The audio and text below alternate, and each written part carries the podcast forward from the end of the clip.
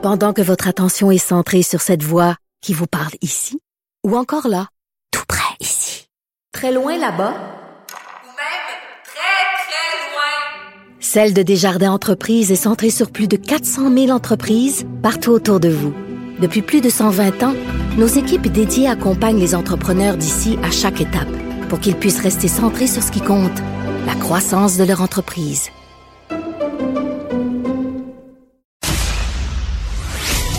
Savoir et comprendre l'actualité. Alexandre morand delouellette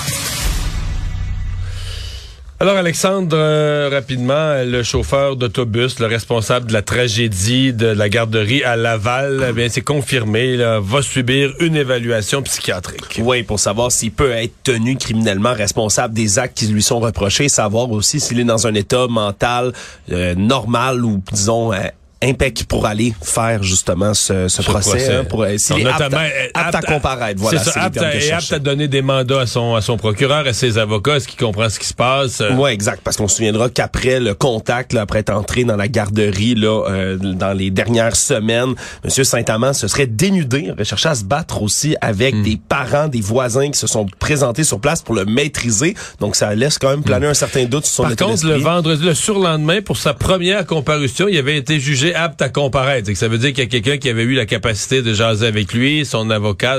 Il y avait une capacité là, de comprendre ce qui se passait. Ouais, mais pour là- la suite des procédures, il y a d'autres niveaux là, de, de d'autres niveaux d'état psychologique à évaluer. Ouais, on apprend même que pendant sa première comparution, il est devenu agressif puis il aurait frappé un policier qui tentait là, euh, puis il a même tenté de lui soutirer un téléphone. Donc c'est quand même quelque chose là. On peut comprendre qu'on a des doutes quand même quant à l'état mental de Monsieur Saint-Amand. À suivre.